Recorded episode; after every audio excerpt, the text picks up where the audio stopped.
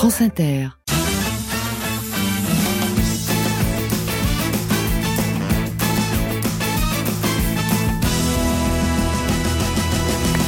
C'est la bande originale sur France Inter. Soyez les bienvenus avec Laura Domange, avec Lisa Delmoitier, avec euh, Julie Conti, Tanguy Pastureau est avec nous également, et nos invités, une ovation pour Monsieur Olivier Pi et Laurent Lafitte. Laurent, Laurent commence mon déjà. verre, pardon. Laurent commence. Il va falloir apporter quelques que- quelques petits papiers, Oui. tout voilà pour euh, Serviette. pour Laurent Lafitte qui s'est un peu oublié sur la table. Vous, bonjour Laurent. vous avez- vous voulez éviter de dire sopalin Voilà, c'est ça. Voilà, voilà. Bonjour Olivier Pi. Bonjour. Bonjour, soyez le bienvenu dans la bande originale. On est ravis de vous accueillir tous les deux. On va parler ensemble du Molière Imaginaire, votre premier long métrage de cinéma, Olivier, qui sera en salle ce mercredi, le 14 février. Euh, un petit mot quand même, parce que nous, on est en vacances ici, la zone C. Je tiens à le préciser. Voilà pourquoi Nagui n'est pas là. Daniel sera de retour demain, et il y a une superbe équipe qui est là pour vous accueillir. On commence toujours cette émission par un petit jeu. C'est un blind test, un blind test autour de l'actualité de nos invités. Je donne pas le thème. Je pense que vous allez le trouver euh, assez rapidement. Vous êtes prêts? Premier titre. Pas de la musique baroque. ce qu'il faut dire de fadaise Eh ben, Mais du euh, Laura Nougaro Absolument, Laura. Et est-ce que tu aurais le titre? Pas du tout. Les comédiens Les Don Juan. Ah, ok. Ah bah oui. On va donc réviser notre Molière Ouais, en ouais, chanson. Ouais, petit euh, blind test euh, pour voir si vous n'avez rien Allez. perdu des années collège-lycée. Euh, donc premier point pour Laura. On continue deuxième titre. Laura Oui, Serge Lama, je suis malade. absolument. Allez. Clin d'œil Génial. aux malades imaginaires. Et là Malade, complètement malade. Quand tu joues pas Leïla, tu remarques que je gagne. C'est donc ça. Troisième titre, vous êtes prêts? Tanguy. Oui. C'est Renault, non? Ouais. Et le titre, tu l'aurais Société, tu m'auras pas. Camarade bourgeois. Camarade bourgeois. Bourgeois, camarade, fils à papa, tu roules en Ferrari. Pour le bourgeois gentilhomme. Voilà. Alors Olivier, Olivier, ça va aller. Vous allez trouver des titres. Les débuts de Renault. Hein. Faut commencer-. Non Vous mais vous, pas en Rolls Non, non, non, non. vous allez y arriver. Vous allez. Le prochain, c'est de la rapidité. Vous dites votre Ah. prénom d'abord. Olivier, vraiment, ne soyez, ne partez pas battu. Non, non. Allez-y, lancez. Allez, y va. Laura Brassens Brassens, ouais. Voilà. La mauvaise réputation. Non, Eh c'est oui. ça. Non. Non, c'est le. euh, le médecin, le docteur, j'imagine. Non. n'aime pas beaucoup la au péril de mon cœur. C'est le cocu. Le cocu. Sganarelle ou le cocu imaginaire. Ah ouais. Toujours. Deux, troisième point pour Laura qui, qui est en tête aujourd'hui, qui est en grande, grande forme. Tanguy, un point. Vous avez le temps de vous refaire. Cinquième titre.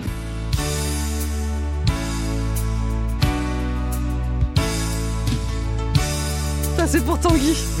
Bah, c'est des- Ah bah c'est Alpha Blondie alors. Absolument. Est-ce que t'as le titre? Bah non du tout. Non, non.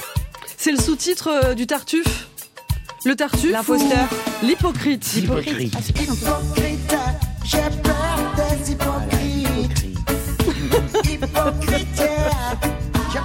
Il en reste deux. Le prochain, il est, il est touchable. Il est vraiment touchable. Vous êtes prêts? Tanguy, c'est les Rita Mitsuko ça. Ouais. Mais Génial. toujours pas le titre, je suis désolé. Le titre, ce Alors, sont euh, No Comprendo, euh, c'est pas, c'est pas un titre de Molière. le titre, c'est L'amour. les, les amants. Les amants Les amants. magnifiques pour Les Molière. amants magnifiques. Euh, C'est pas la pièce la plus connue. Non, c'est vrai. Non. Mais après, euh, je vous cache pas qu'il y avait médecin malgré lui, mais je voulais pas mettre du Sardou, donc euh, voilà, suis euh, on va plutôt mettre des Rita. Parce qu'il est trop tôt. Parce que je l'ai souvent et que Daniel n'est pas là et que c'est la chanteur préférée de Daniel. Le Super Banco c'est maintenant, ça veut dire qu'on peut tous se refaire et je pense que vous avez un avantage sur ce titre-là. Il n'est pas facile. Au point en tout cas, pour l'instant c'est Laura qui mène. Donc si personne ne trouve, c'est la victoire de Laura. Vous êtes prêts?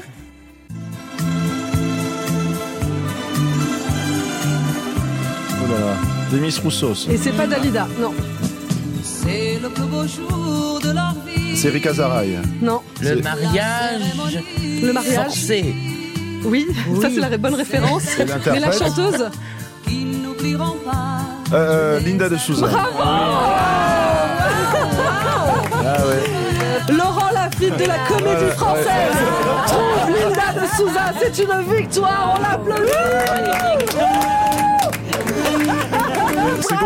C'est injuste votre règle. Pourquoi Bah, Parce que j'en ai trouvé qu'un. Mais c'est super banco, c'est comme ça, on est joueurs. Et puis la vie est La vie, injuste. c'est vrai, j'avais Encore oublié. plus ici dans cette émission, dans la bande originale. La vie est injuste et c'est une magnifique victoire parce que je me suis dit personne va le trouver. Je vais me retrouver toute seule avec cette chanson. Et Laurent Lafitte est venu me sauver. Parlons ensemble de ce Molière imaginaire qui est en salle ce mercredi. Je disais premier long métrage euh, d'Olivier Pi. Olivier Pi, on connaît vos mises en scène, on connaît votre euh, votre dimension théâtrale, auteur, metteur en scène, acteur. Le cinéma. Oui, Le, cinéma. et Molière au cinéma. Bah, j'ai fait un premier film euh, il y a plus de 20 ans maintenant. Je, Sur const- Arte je, je constate tous les jours qu'il est vraiment passé Non, inaperçu. non, sur Arte. Il faut dire, il s'appelait les, les Les yeux, yeux fermés, fermés. donc personne l'a vu. On a entendu, hein, C'est un peu comme le film de Baffy, n'y allez pas, c'est une merde. Il l'a payé cher. Mais j'ai Non, bien précisé, Olivier Pi, premier C'était un film de chef-d'œuvre, mais un cinéma. chef-d'œuvre inconnu. Voilà, c'est comme ça. Premier film de cinéma, c'est pas rien l'aventure cinéma. C'est Oui, pas la même juste. chose que et la puis, télé. alors, j'ai eu, j'ai eu la chance de, d'avoir le, le Covid et de m'arrêter presque six mois. J'ai eu un petit peu de temps, enfin, pour pouvoir rêver un film et j'ai rêvé un film sur Molière. Oui, pourquoi pas Molière? Et ce Molière, euh, cette histoire prend place euh, à Paris le 17 février 1673. Comme tous les soirs, Molière est sur scène.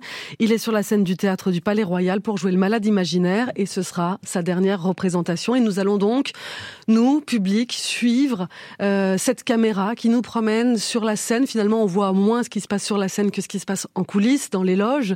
On voit cette troupe et pour incarner ce Molière, bien c'est vous, Laurent Lafitte, qui euh, qui vous qui endossez ce, ce personnage. En ce moment, vous endossez des mythes. hein. Il y a Cyrano de Bergerac dont on va parler à la Comédie Française, mais il y a Molière et Ouais. tout d'un coup, il y a quand même. Euh, c'est pas rien d'être Molière. Euh, c'est pas rien, oui, oui. euh, mais je pense que lui n'a pas conscience qu'il est Molière, en tout cas n'a pas conscience Mm. de, de, de, de l'importance qui est que, qui va prendre, quelle sera la dimension de sa postérité. Donc je peux, ça, ça m'aide pas à jouer puisqu'il n'a pas Ouais. conscience de ça. Mais Ouais. il effectivement, c'est sûr que c'est une figure euh, gigantesque. Et ça a été évident pour vous, Olivier Pic, que ce soit Laurent Lafitte. Bah, j'avais pas d'autre choix, alors heureusement qu'il a dit oui, sinon j'aurais pas fait le film. Il a dit oui vite ou pas? Non, non, je lui ai envoyé le scénario à 10 heures et il m'a répondu à minuit, je crois. Ah, Ce qui est assez rapide quand même. Vous trouvez? Ah bah ouais. Bah pour vous, j'imagine que non, s'il n'y avait pas de plan B. Mais mais je trouve que quand même le temps de lire. euh, Ouais, c'est plutôt rapide. ouais. c'est quand même plutôt rapide. En plus, vous avez une histoire particulière, Olivier Pi, avec le, le malade imaginaire. On va en parler avec Jean-Luc Lagarce. C'est important. Mais avant, dans la bande originale, il y a le moment de, de notre Lisa Delmoitier. Ah, parce que Lisa Delmoitié, elle n'aurait pas fait les choses comme ça. Non. Eh ouais. Lisa, comment auriez-vous fait les choses, vous? Différemment, Ouais, différemment. Non mais c'est fou la pression qu'on met sur les artistes là. Même les dernières heures de ta vie doivent être légendaires maintenant. Moi j'aimerais bien faire une Molière, hein. mourir en sortant de scène, c'est classe, mais bon, moi j'ai pas de problème au poumon. J'ai un syndrome du côlon irritable. je vais pas faire une Molière, moi je sens que je vais faire une Elvis. Je le sais, j'en suis persuadée. Pour ceux qui ont pas la rêve, euh, le roi du rock'n'roll est mort sur le trône. Mm. Quelle tristesse. Il y a pas de film là-dessus. T'es un des... les dernières heures. T'es un des plus grands artistes de l'histoire, t'as sué pour bâtir ta légende comme Molière finalement, puis un matin comme un autre, tu te lèves, tranquille, puis tiens, tu sens que t'as le renard qui va sortir du bois. Bon, mais très bien, jusque-là, rien d'anormal. Les stars aussi sont humaines, vous savez. Il paraît que même Brad Pitt a un ongle incarné. Donc voilà. Te voilà donc parti pour les water closets. Tout presse que tu es, tu t'installes tranquillement, prêt à déposer les enfants à la piscine. Et bim, une veine qui saute, claque, c'est la fin. La plus grande star de tous les temps qui meurt en sortant le tube de trop. Ben, je sens que ça va être mon sort. Voilà, on a fini, hein, je les ai toutes faites. Euh, mais Molière, en revanche, Molière, quelle fin grandiose. Et c'est de ça dont il est question dans le Molière imaginaire. Olivier Pi, vous retracez les dernières heures de la vie de Jean-Baptiste Poquelin. Euh, parce que oui, spoiler alerte, Molière est mort. Euh, voilà. J'espère que vous ne m'en voulez pas. Euh, pour le spoiler, Olivier, je me sens un peu coupable maintenant. Vous savez quoi, égalisons, je vais spoiler la fin de ma chronique, comme ça, il n'y a pas de jaloux. Euh, Dans la dernière phrase de mon texte, attendez, euh, ouais, euh, ben, je vous compare à une prostituée. Voilà. Ça me plaît, ça me Attendez, plaît. il y a un plaît. On arrive, on arrive. Pas mal. Euh, C'est toujours- flatteur à mon âge. Toujours est-il que votre vie me pose la question si on devait mourir demain, Mm. qu'est-ce qu'on ferait de plus Qu'est-ce qu'on ferait de moins Putain, faudra en faire une chanson. Euh, alors, analysons la mort de Molière. Donc déjà, il est mort à 51 ans, euh, trop tôt, beaucoup trop tôt. Moi, je veux connaître la ménopause. Oh, j'ai hâte. Ah ouais, Les bouffées de chaleur, c'est déjà la seule raison pour laquelle je commande indien.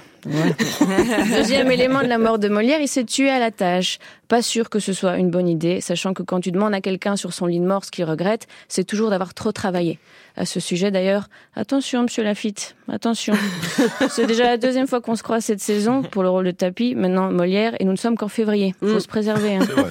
Moi je suis la faucheuse des stars. Si tu me croises et que je te tire le portrait plusieurs fois sur l'année, c'est que tu bosses trop. Tout ça pour dire que les gens qui vont mourir ne regrettent jamais de ne pas avoir assez travaillé, mais souvent de ne pas avoir assez vu leur famille. Ignorant le fait que s'ils ont réussi à aimer leur famille toute leur vie, c'est justement parce qu'ils l'ont pas beaucoup vu.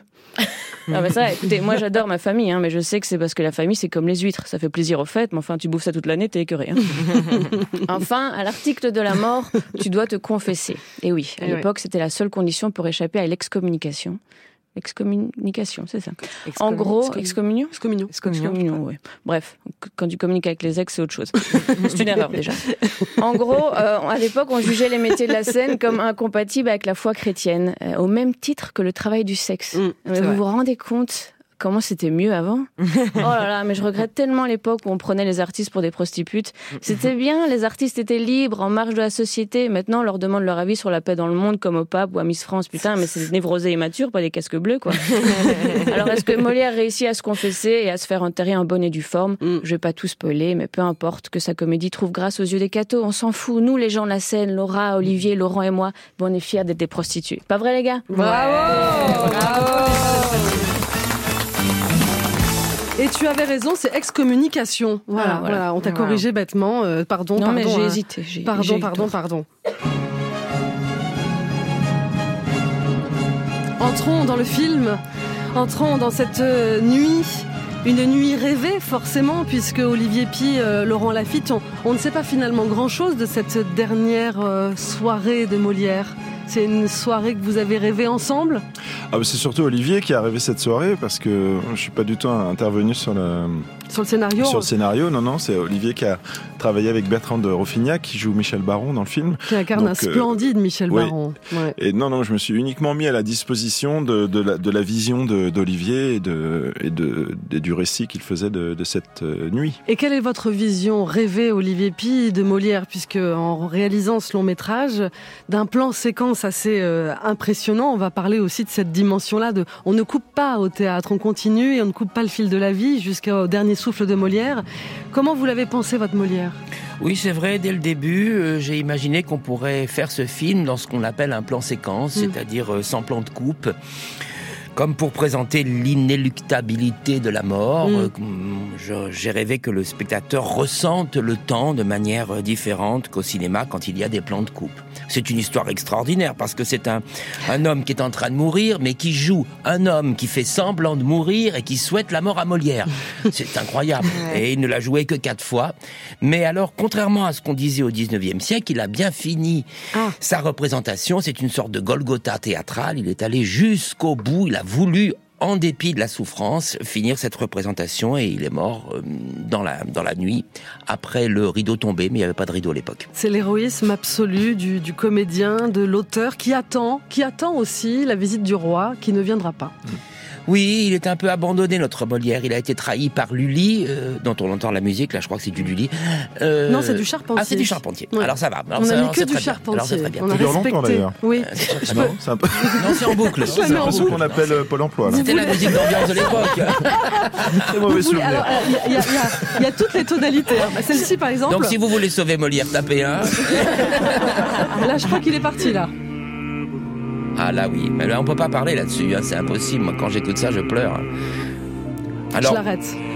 Molière est fâché avec Lully et c'est Charpentier qui écrit la musique du Malade imaginaire. C'est une musique euh, beaucoup plus intime, mais qui fait pleurer quand même, qui est, qui est très puissante. Ça, c'est pas la musique du Malade imaginaire, mais la musique du Malade imaginaire est très belle. Le Malade imaginaire est une sorte d'opéra. Mm. On, on en a retenu que les scènes jouées, euh, qu'on a travaillé à l'école quelquefois. Oui. Mais c'est une sorte d'opéra. Ça dura un peu trop longtemps, sans doute, trop- plus de trois heures, je crois. Et toute la société était réunie là, mais toute la société, hein, les, les princes comme les commerçants, comme tout le monde. Monde, pour rire, pour manger, pour être très indiscipliné. Ça, c'est absolument fantastique. C'est-à-dire que la, la scène, c'est c'est très très loin de l'imagerie qu'on peut avoir du spectateur au théâtre. C'est pas comme C'est- aujourd'hui. C'est Oui, loin, loin de là. C'est C'est pas des, comme aujourd'hui. c'est des batailles, c'est des disputes, c'est des conversations. C'est fait pour être vu, j'imagine, pour voir, euh, pour uriner, pour manger, pour euh, Draguer. euh, s'accoupler éventuellement. Bien- bien sûr. Un cheval. Bien sûr, Oui, bien C'est sûr. pas en lien direct avec ce que vous venez de dire. mais- Et au milieu de tout ça, il y y a un grand poète qui meurt et qui se demande ce qui restera de lui, en Ouais. pensant qu'il restera rien d'ailleurs. Ouais. Parce que Molière pensait qu'il euh, n'aurait pas de postérité en tant qu'homme de lettres. Il pensait qu'il resterait pour l'éternité une sorte de bouffon, le bouffon du roi. Qui n'écrit que des farces comme son Qui père n'écrit que des farces et qui ne sait que jouer des farces. Ouais. Euh, donc cette euh, revendication d'être reconnu comme un poète, comme un écrivain, euh, probablement il l'a emporté dans la tombe.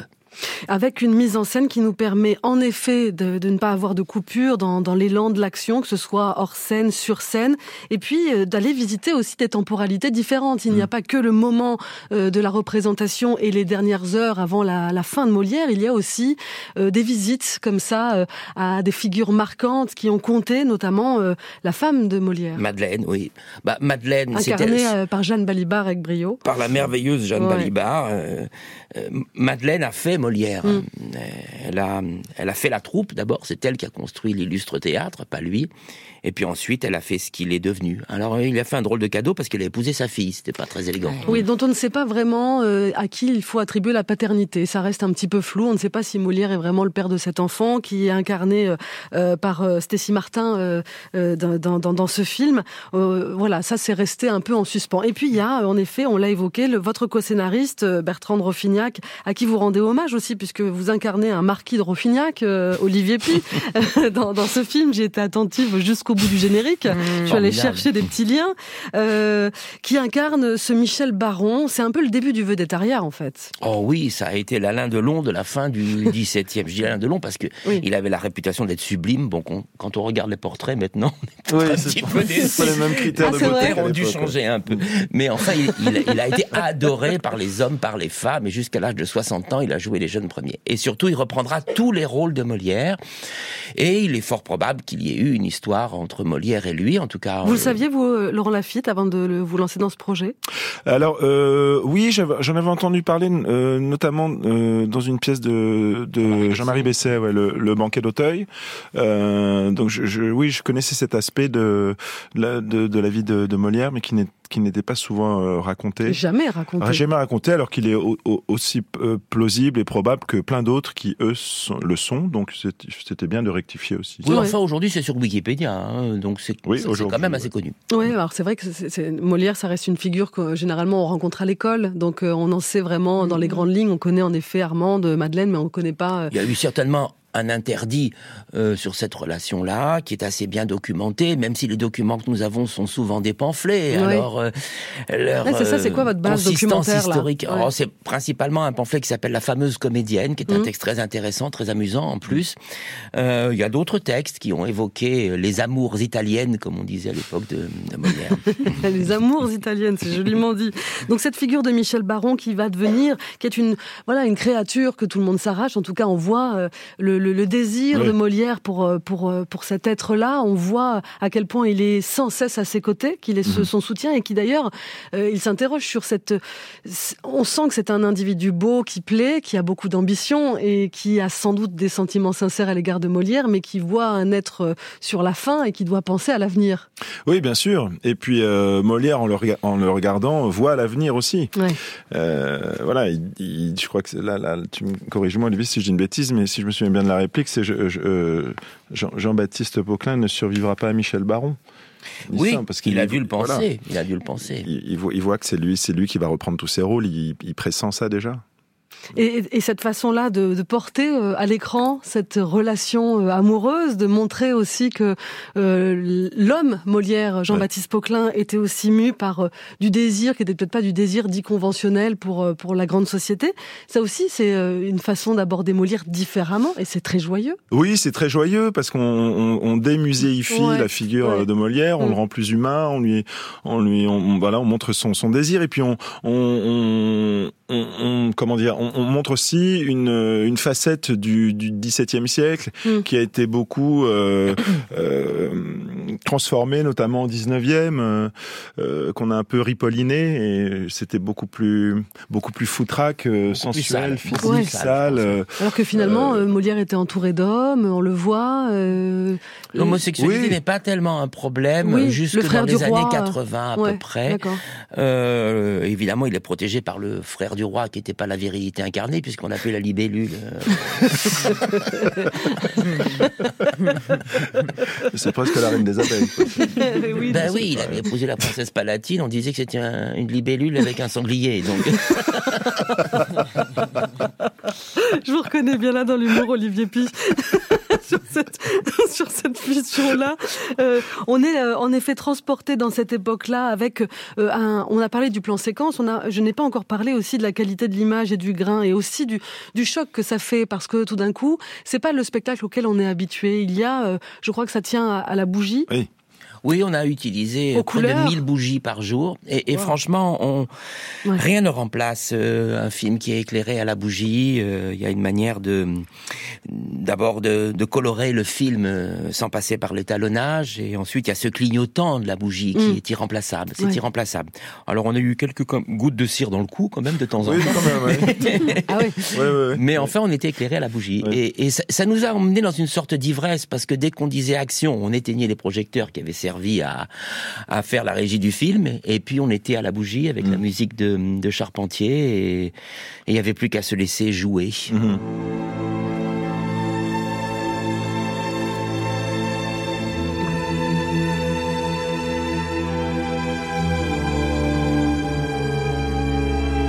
Très importante la bande son dans ce film. On continue de parler de ce Molière imaginaire en salle ce mercredi.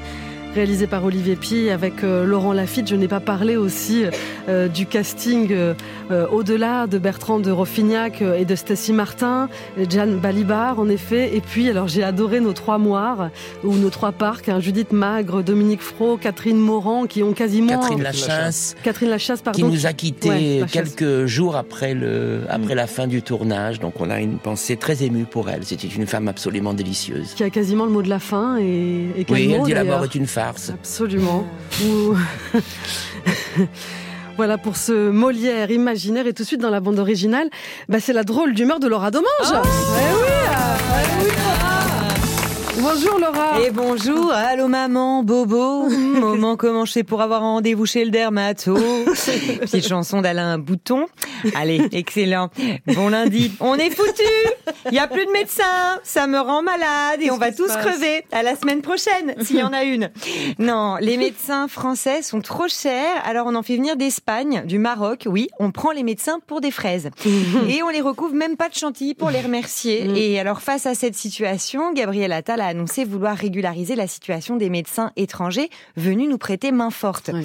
Euh, prêter main forte pendant le Covid, si vous vous rappelez de ça. Donc bon, après la pénurie de doc, ça reste moins grave que celle de moutarde. Mais euh, par contre, attention, régul- régulariser, c'est régulariser leurs papiers, c'est-à-dire prolonger leur droit de se faire exploiter. Grand seigneur, ce Gabi. Alors moi. J'ai totalement confiance dans les médecins étrangers. Moi, tous ceux de ma famille sont des médecins étrangers à l'étranger. Ils sont français mais exercent au Brésil. Oui, ce ne sont pas des fraises mais des mangues. Mais, euh, mais revenons en France. Je ne m'explique pas qu'on paye moins cher les médecins étrangers en France. Je veux dire, euh, travail égal, salaire égal. Un antibiotico, c'est pas moins efficace qu'un antibiotique. Euh, si à midi ils mangent une paella à la place d'un jambon beurre, en quoi ça justifie une baisse d'honoraires? Si à la place d'une pause café ils font une pause caipi, oui, bon, c'est pas le, c'est pas le bon exemple. Euh, J'ai même lu qu'une femme avait accouché seule dans la queue des urgences par manque de personnel et de lit. Ça me rassure tellement Ah bah ce genre d'infos. Oh. J'ai dit, chérie, viens, on regarde des tutos. Hors de question que ça m'arrive. C'est très simple. Tu me mets TPMP en guise de péridurale. Ça fait un peu plus mal qu'une piqûre, mais c'est un très bon anesthésiant. Ensuite, tu retrousses tes manches, tu te bouches le nez. et Hop, tu vas chercher ton fils. Oh, ça va. C'est pas pire que de facière le, le chapeau à Noël, sauf que c'est l'inverse. Hein, faut le sortir, le marron, parce que je te rappelle que tu l'as déjà fourré en septembre, ta dinde. Oh, bon appétit, bien sûr. Salut les collégiens. Euh, en fait, on vient en fait, on vit exactement l'inverse de l'époque de Molière. Ce ne sont plus les malades qui sont imaginaires, mais les médecins. Mm. On en voit de moins en moins dans les hôpitaux. Il y a des coins de France où lorsqu'on l'aperçoit un truc blanc passer dans les couloirs, il y a plus de chances que ce soit un fantôme. Mm. Euh, c'est tellement la dèche de docteur que les gens sont même prêts à se faire soigner par Dr Dre. Chalalala, je vous prescris un peu d'efferalgan, un gramme.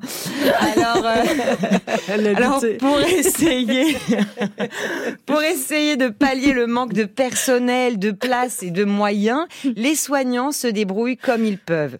Une chirurgienne a pris l'habitude euh, de chanter pour ses patients afin de les calmer avant les opérations. Vous avez Wow. vu ça? Ouais.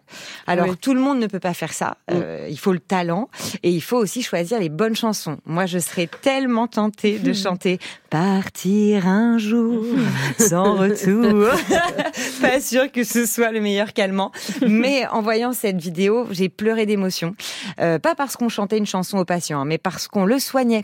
Euh, c'est plus facile d'avoir des places pour le concert de Taylor Swift qu'une place en hosto. Euh, bah ouais. Et par manque de place dans les hôpitaux, les soignants ont parfois dû monter des tentes dans les parkings pour accueillir les malades et même des préfabriqués. La prochaine étape, c'est les gymnases et pourquoi pas les stades? Les gens seront là. Qui ne saute pas est prioritaire. Ouais. Et loin d'enrayer euh, cette mécanique, le gouvernement envisage maintenant de baisser les remboursements liés aux affections Ouais. longue durée. Ouais. Donc, je vous souhaite, sinon une bonne santé, au moins d'avoir des maladies courtes, une playlist adaptée et une bonne paella pour patienter. Bravo, bravo Laura Et Laura, on te retrouve au gymnase. Ah mais oui, merci, tous les mardis, et puis on va me retrouver aussi en tournée à Coupe-Vrai le 24 février. Oh là là, tout ça, quel gros programme. Ouais. Et ce mercredi au cinéma, allez faire la rencontre du Molière d'Olivier Pi, ce Molière imaginaire, à quelques heures de la fin de sa vie, sur scène. On parlait euh, de ce long plan séquence qui nous permet d'avoir une sorte de vision des derniers moments de sa vie, de, de cette vie qui va s'arrêter, coupée par ces trois moires ou ces trois parcs, euh, comme on, comme on veut les, les désigner. Et on a aussi avec cette... ce- moi j'ai été frappée par la couleur, par ce rouge, par ce blanc, par ces visages, ce visage par le- cette, cette poudre par laquelle le mal arrive en fait, Laurent Lafitte. Oui, le blanc est fait à partir de plomb, le blanc euh, empoisonne. Mm. Et il y a cette très belle réplique euh, que me fait dire euh, Olivier, qui est mon masque me tue. Et oui, oui, c'est vrai que c'est vrai que ça- c'est- il y a une symbolique très forte. Avec un Molière qu'on redécouvre, euh, moi j'ignorais qu'il traduisait Lucrèce et que c'était un des, c'était une des, des grandes envies de sa vie. C'est très peu connu cette Ouais. anecdote. Oui. Euh, euh, pourtant, elle est dans le texte matriciel de toutes les biographies de Molière, qui s'appelle La vie de Monsieur de Molière, de Monsieur Grimaret, qui est la première biographie. Ouais. Et il y a cette anecdote merveilleuse où sa gouvernante a, a utilisé sa traduction de Lucrèce sur laquelle il a travaillé pendant cinq ans pour faire des papillotes pour sa perruque. Et donc, il a l'inquiétude qu'à cause de ce geste malheureux, Ouais. eh bien, il ne passe pas pour un écrivain sérieux à la, à la postérité. Ouais, ce qui donne une scène très drôle qui, qui relève de la farce en Oui, fait. ben là, on est là. euh, Olivier, Olivier écrit du, écrit du Molière, là, parce qu'il y a les coups de bâton, il y en a, il y a, il y a, il y a, la il y a- il y a tout. strangulation. Ben, c'est marrant. moi, je, pense, je pense que Rostand devait la connaître celle-là parce que il, il- euh, Ragnaud euh, aussi se, se dispute avec sa femme parce qu'elle a, elle a fait des cornets euh, avec les poèmes pour, euh, pour pouvoir servir les, les pâtisseries. oui. Ragnaud, incarné par Laurent Stocker en ce moment à la Comédie Française, Oui. à vos côtés dans le Cyrano de Bergerac euh, euh, d'Emmanuel Domas. Oui, quelque non, non, c'est certainement la source, évidemment, parce que ce texte était très connu. Mais ça a été peu utilisé, en tout cas, euh, dans les représentations qu'on a fait de la, de la vie de En Molière. tout cas, on voit un Molière qui cherche toujours à prouver qu'il n'est pas un idiot. Alors que on- ça, ça s'en semble complètement fou aujourd'hui Bah oui, d'imaginer quand ça. on joue l'idiot sur scène, Ouais. ça, ça peut créer un malentendu. Oui, c'est la tragédie du, du. Ouais. ça, C'est, de, ne- de ne pas être un héros, Mm. alors que il en est un quand même. On qu'il disait qu'il était très mauvais tra- tragédien parce qu'il Il avait le aurait hockey eu ce qu'on tragique. appelle voilà le hockey tragique. qu'est-ce que dire c'est que le hockey tragique? Eh bien, qu'est-ce que c'est? C'est c'est euh, euh, euh, je rougis, je le vis, je rougis, je pâlis à sa vue. Je sentis tout mon âme étransir et brûler. Mes yeux ne voyaient pas. Pendant 4 heures, c'est un peu lassant. Ce que, ce que Cyrano reproche à Montfleury.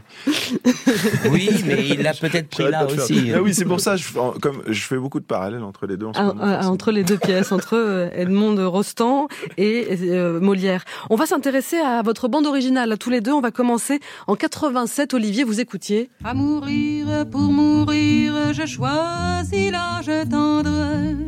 Et partir pour partir, je ne veux pas attendre. Je ne veux pas attendre. J'aime mieux Barbara, pour illustrer ces années aller. 80, 87. Olivier Pi, pourquoi Barbara? Bah, euh, Barbara, parce que j'étais un fan absolu, que j'allais la voir partout où elle chantait, notamment au Châtelet. Et puis parce qu'à mourir pour Châtelet mourir, que eh vous bien, dirigez à Voilà. cette époque-là, on pensait tous qu'on allait mourir euh, avant 30 ans. Tout le monde mourait autour de moi en 87. Hmm. Et Quand on écoutait ça, on avait l'impression que c'était notre épitaphe. Et c'est dans ces années-là que vous, vous entrez au conservatoire? Oui, Euh, je crois que je suis rentré dernier, mais ils m'ont quand même pris. avec un petit côté un peu sale gosse. ah bon? Ouais, Ah, Vous trouvez? Un petit côté cancre. un- J'ai dû le perdre. Euh, Je suis devenu bon élève ça sur le m'étonne, tard. ça m'étonne, ça m'étonne. En quoi ça se manifestait, ce petit côté révolté? Bon, j'étais punk. Euh, J'avais une crête, j'étais sale. On dit euh, punk Je dormais dans la rue. Oui, j'étais assez punk. Oui. punk intello, mais punk. Punk. Euh, Punk à chien. Non, pas punk à chien. Ah, c'est Mais intello. Ouais, Non. Hmm. Et euh, qui, qui lisait Derrida euh, sous les ponts. Oui. Ok, avec euh, quelle envie Euh, Alors, si on se dit que l'épitaphe c'est Barbara, on va pas vraiment durer longtemps dans l'existence, donc on a une urgence à faire des choses. C'est ce qui explique quoi que vous écriviez très tôt. Absolument. Non, non, Ouais. il fallait travailler, travailler, travailler, euh, écrire, travailler, jouer, parce qu'on pensait qu'on passerait jamais 30 ans. Moi, Mm. j'ai vécu toute ma jeunesse en pensant que jamais je passerai 30 ans. Que les années SIDA euh, Mhm. passant par là, euh, Mhm. que jamais euh, vous, vous ne Mhm. pourriez survivre. Cet amour du théâtre, il faut rendre hommage à Mademoiselle Barrel. Oui, il faut rendre hommage à Mademoiselle Barrel, bien sûr, qui m'a fait découvrir le théâtre en quatrième. Elle est venue à la projection euh, du Molière imaginaire, euh, d'ailleurs, il y a mm, trois jours. Donc, vive l'éducation Oh, nationale, wow. bravo à l'éducation nationale. Sans elle, je serais pas là. ben voilà, petit message à nos stagiaires qui sont euh, avec nous dans ce studio aujourd'hui. Euh, et puis déjà, le Festival d'Avignon est dans votre vie en fait depuis très À très 20 longtemps. ans. À 20 ans. Ouais. Ah oui, ça, Fascinant. ça a été le, le flash de la révélation. La flamme de feu m'est tombée sur la tête. J'ai découvert un monde qui était enfin vivable par rapport au reste du monde. Mm. Non, le festival, c'était une sorte de grande fête de l'esprit. euh, euh, J'avais rien vu de plus beau. Et Mm. puis, je continue à le penser, c'est ça le pire. Ouais. Mm. En parlant de flammes de feu qui vous tombent sur la tête, je crois que euh, Laurent Lafitte, il y a un truc qui vous est tombé sur la tête pendant le tournage du, du Molière imaginaire. Ah non, c'est moi qui suis tombé sur une, Ah, sur une poutre. juste, après, juste après la scène qu'on a décrite, la scène de farce, il Oui. est sorti très content parce qu'il avait réussi sa Ah scène. oui. Il avait dit à peu près tout le texte et boum je me suis pris une, euh, oui, c'était assez bas de plafond. Et je, me suis, et je me suis pris une poutre sur le, je me suis parti ouvert à le, l'hosto. je suis parti à l'hosto me faire recoudre. Ah oui, d'accord. Parce que ce qu'on n'a pas précisé, c'est qu'avec ces contraintes de plan séquence, même s'il y a des raccords qu'on Mm. ne peut pas, euh, qui sont pas, qui sont pas décelables, sauf si on y prête vraiment bien, attention. parce qu'on y a veillé. Euh, il faut partir dans une intention euh, digne du théâtre, en réalité, euh, Laurent Lafitte. On Euh, peut pas se planter. Oui, oui, c'est sûr que euh, quand on commence une prise et qu'elle va durer 9 minutes, il y a, une, il y a une, une urgence, une concentration et puis surtout un partage avec les camarades parce qu'on a peur pour soi et puis on a peur pour les autres. Si Mm. on a peur dans la, à, à 8 minutes et, et 40 secondes de, de planter la prise et, et pour peu que ce soit un peu une prise qui était censée être magique, Mm.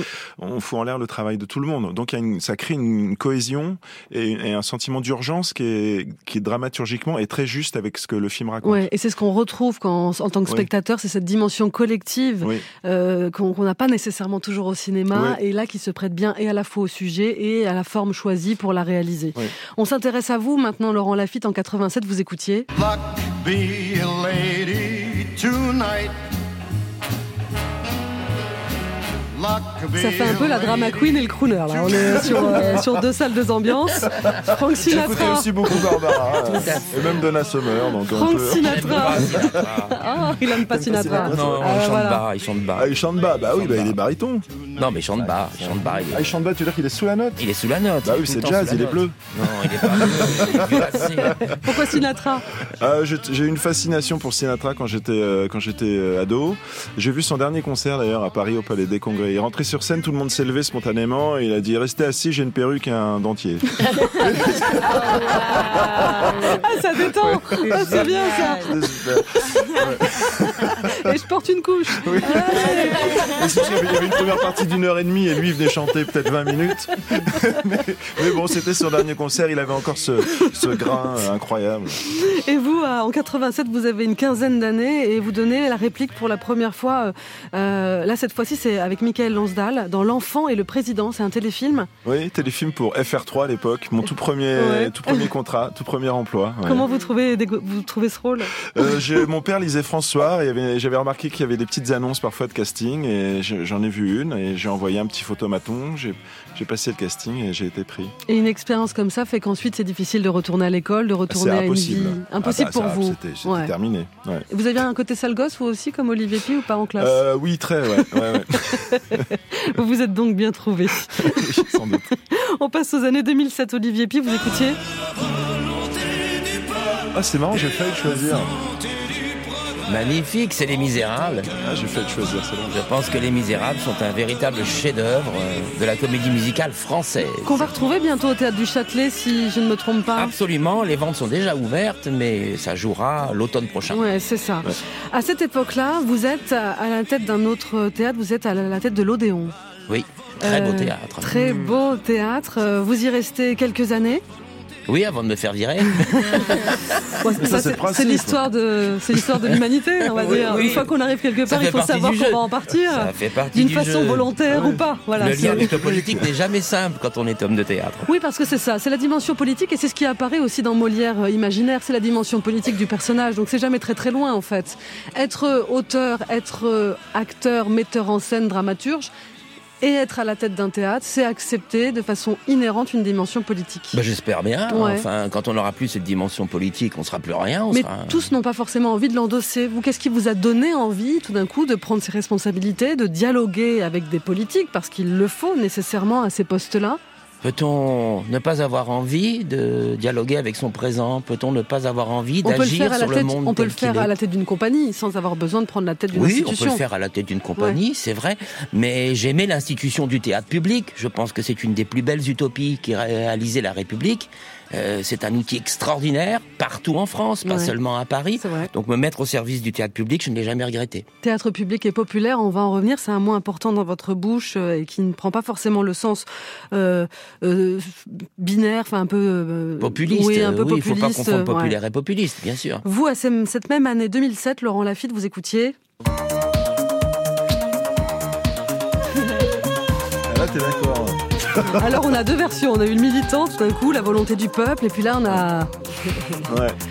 On lâche tout, quoi, Laurent Bah Lafitte. oui. Parce que moi aussi, comme Olivier, c'est un peu plus tard, mais j'ai encore peur de mourir, hein, moi, à cette époque. C'est bon ski beat. Non, c'est Donna Summer. Ah, c'est la Mais alors moi, ça Summer, me mais pousse il pas à avait travailler. Ça... Beat. Ah, c'est- oui, c'est possible. Ah. Vous avez peur de mourir Bah oui, parce que ça continue le, le bordel. euh, Le et- sida Ça, c'est la et bah version ouais, bien sûr. Non, c'est la version de Bon Ski Beat, vous avez Je mis crois, c'est. Non, c'est... De... Oui, Si, C'est pas celle de Donna c'est pas celle de Donna. C'est tellement aigu. c'est Donna Summer, I Feel Love. En tout C'est cas, Jimmy Somerville. mais non, sûr. Si, ça c'est Jimmy Mais Somerville, non. c'est pas Donna. mais non. Qu'est-ce que vous nous dites en régie La régie est catégorique. C'est Donna Summer. Donna Summer, Voilà. c'est pas Ils ont grave. la même Olivier. voix. à peu près. C'est vrai. Il chante bas. Oui, Voilà. Hein, un peu comme Sinatra, on va dire ça comme ça.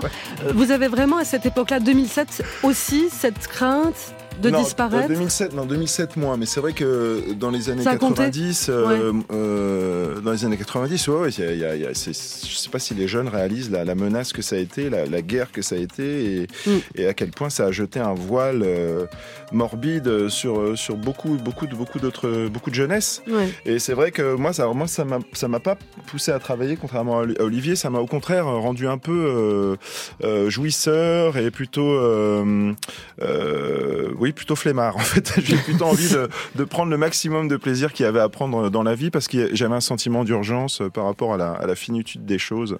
Et tout ça était vraiment lié à, à cette époque. Assez spécial, et en même temps avec des instincts de vie énormes. Ouais, c'est en même ouais. temps, euh, c'est en même temps une période euh, sombre et en même temps une période très, C'est le très paradoxe vive. de ces moments-là Très où la mort est, temps. est- Ouais. est sans cesse présente. Vous jouez à l'époque votre euh, spectacle Laurent Lafitte, comme son nom l'indique, Mm. euh, produit par Dominique Farrugia. Plus qu'un un spectacle d'humoriste, c'est surtout un spectacle de comédien, parce que quand on dit one man, enfin quand on dit un homme sur scène, tout de suite on pense au one man, au stand-up, à l'humour. C'est pas Oui. nécessairement dans cet esprit-là que vous l'avez créé. Alors j'avais envie que les gens rient beaucoup. J'ai vraiment écrit pour que ce soit drôle. Euh, après c'est vrai que c'était des, il y avait pas beaucoup de sketchs. C'était des longs sketchs de plus de 10 minutes, parfois même un quart d'heure, avec des personnages qui s'installaient petit à petit. Et c'était un, un- un humour qui était plutôt construit sur euh, sur l'incarnation que sur euh, euh, que sur la, la punchline ou la vanne. Ouais. Euh, c'est pour ça que j'ai trouvé que c'était plus un, un, un spectacle d'acteur, mais c'est sans, sans poser un regard snob sur Non, le one man show qui est une forme euh, Ouais. et notamment le stand-up qui est une forme extrêmement difficile. hein. Avec quoi quel- quoi qu'il en soit, que ce soit du stand-up ou de la comédie standard, les débuts sont difficiles parce qu'il faut remplir les salles et parce qu'il faut essayer de jouer devant du monde parce que Bah c'est oui. un peu le but hein, de Oui, se c'est produire. ouais. Euh, Il y a eu un article dans Télérama qui a fait que ça a décollé, puis il y a eu une invitation euh, charmante de Valérie Lemercier euh, sur le plateau de Michel Drucker. Et là, euh, on peut le dire à tout le monde, Michel Drucker, on est arrivé quand on est chez Michel Drucker. On- on- ça accélère les choses. Disons Ouais. que le lendemain, ma salle, bon, je jouais dans une petite salle de 100 places, mais la salle était remplie pour plusieurs semaines. Et après, j'ai- je suis passé dans, dans une salle de, de 500 places et je l'ai joué 350 fois. Et dans les autres belles rencontres, il y a Zabou Bretman aussi à cette Ah oui. même époque. Oui, rencontre très importante Ouais. hein, sur, sur des gens. euh, le spectacle d'après Remond de Pardon, d'après Urgence et Fait divers, et puis après sur Inter quand on a fait à votre écoute. Coûte que Coûte que coûte. coûte. Euh, Comme, comme quoi dans la vie, il peut y avoir des rencontres comme ça, des âmes sœurs euh, artistiques. Est-ce que vous avez rencontré ça, euh, Olivier Pi, au, au long, tout au long de votre carrière? Des, Ça, ça quoi? Ça, des, des acteurs ou des actrices, des êtres avec qui il y a une communion parfaite, immédiate Mais oui, Euh, évidemment, on n'est fait que de ça, je pense, euh, euh, particulièrement dans le théâtre, qui est un art collectif. Mm. Donc heureusement, on rencontre des frères et des sœurs, et, et c'est ce qui fait qu'on traverse les moments difficiles du théâtre, parce qu'il n'y a, a pas que les jours de gloire dans la vie théâtrale. Mais la famille s'agrandit d'année en année. En passant 2012, vous écoutiez. Qu'est-ce que c'est que ça? Ben, c'est- pas ça du tout. Ce sont les trompettes d'Avignon de Non. Ou alors c'est vraiment la cinquième partie, mais alors vraiment je crois pas. C'est pas ça, normalement. Non, c'est pas. Que nous dit C'est la régie Alors tout à l'heure c'était bien Donna Summer et là, est-ce que c'est vraiment, est-ce que c'est c'est c'est la bonne partie On va continuer à chercher, mais en tout cas tout ce qu'on C'est peut pas le dire. jingle, c'est pas le jingle en tout cas C'est du pas le jingle. On va le faire à la bouche, Olivier Pi. Vous êtes prêts Moi, je pense que Maurice Jarre a composé ça pour foutre la trouille aux acteurs. C'est une musique horriblement stressante. Et alors, il y a, quand on l'a fait plusieurs fois à Avignon, il y a une sorte de réflexe pavlovien. Ah Dès qu'on entend ça, on, on a tout le corps qui se Eh resserre. On se dit, je ne veux pas y aller. Il faut s'endormir avec. Quelquefois, généralement, ça permet de faire passer un petit peu l'angoisse. Euh, les années euh, Avignon, euh, directeur du Festival d'Avignon à partir du, de septembre 2013, avec un, un superbe bilan, avec un, un- on connaît l'amour et vous l'avez dit pour pour pour cette réunion mondialement connue maintenant le Festival d'Avignon qui remplit qui remplit sans cesse parce que le problème à Avignon c'est pas tant de faire venir les gens mais d'avoir assez de place pour les accueillir c'est ça? Oui, c'est vrai, je l'ai souvent dit au pouvoir public, euh, si on augmentait un peu les subventions, on vendrait pas 150 000 places, on en vendrait 250 000. Comment vous expliquez ce- comment vous expliquez cet amour pour le Festival d'Avignon? Parce que c'est quand même pas commun de se dire qu'il y a des, des- des grands rassemblements comme ça où, euh, où c'est pas dur de remplir. Mais parce que le Festival d'Avignon dit et répète que le peuple peut comprendre les choses les plus élevées et même quelquefois mieux que les élites. Voilà, on prend pas les gens pour des. Et ça marche, et Ouais. ça marche depuis 70 ans. C'est une chose extraordinaire que le monde entier nous envie. C'est un trésor national. euh, C'est difficile de quitter le Festival d'Avignon. C'est très difficile de quitter le Festival d'Avignon et la ville d'Avignon. Ça a été une immense déchirure pour moi. Vous l'avez pas quitté vraiment puisque vous avez tourné ce Molière imaginaire dans une salle que j'adore, c'est la Fabrica à Avignon. Mhm. Euh, donc vous y êtes retourné, vous avez euh, cette entente avec euh, très belle entente avec Thiago Rodriguez, l'actuel président du Festival d'Avignon. Donc ça continue en fait cette histoire. Oui, ça continue. Heureusement que ça continue. C'est ce qui me console d'avoir d'avoir quitté Avignon. Mais c'est c'est très difficile, oui, euh, de quitter Avignon. Qu'est-ce qui est difficile en fait? J'aimais tout. euh, j'aimais ce moment de folie euh, du festival, mais j'aimais aussi les 11 mois avec les équipes du festival qui, qui ont partagé ma vie. Mm. Et j'aimais aussi la vie de la ville, euh, qui est un petit peu plus calme en dehors du festival. Euh, J'aimais les lieux. euh, que voulez-vous que je vous dise? J'ai commencé à Avignon, euh, j'avais 20 ans. euh, Ouais. Ça reste le lieu où j'ai vécu ce qu'il y a eu de plus substantiel dans ma vie. Avec euh, toujours ce même plaisir, euh, on a parlé du off euh, à vos débuts, du in, qui maintenant, j'ai l'impression, se, se, mélange de façon beaucoup plus facile. Euh, je sais pas la, la, vision que vous en avez, Laurent Lafitte. Vous avez le temps d'aller au Festival d'Avignon Ça fait non, ça fait un ah ouais. moment que j'ai pas eu le temps d'y aller malheureusement. Ouais. Vous jouez toujours à cette période-là Oui, souvent. Ou je, souvent l'été, je tourne. Donc c'est vrai que ça fait ça fait un moment que j'y suis pas allé. Ça laisse peu de place. Mêmes années pour vous, Laurent Lafitte, vous écoutiez.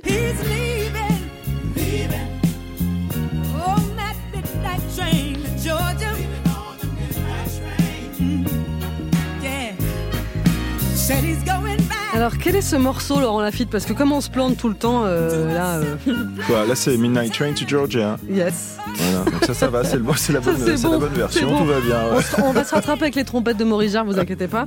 Euh, cette année-là, pour marquer, et cette musique-là, pour marquer euh, votre entrée à la comédie française, vous devenez pensionnaire. Il y a quelque chose de, dans cette musique de bonheur de... Oui, en même temps, ça raconte quelqu'un qui a échoué et qui repart, qui repart chez lui.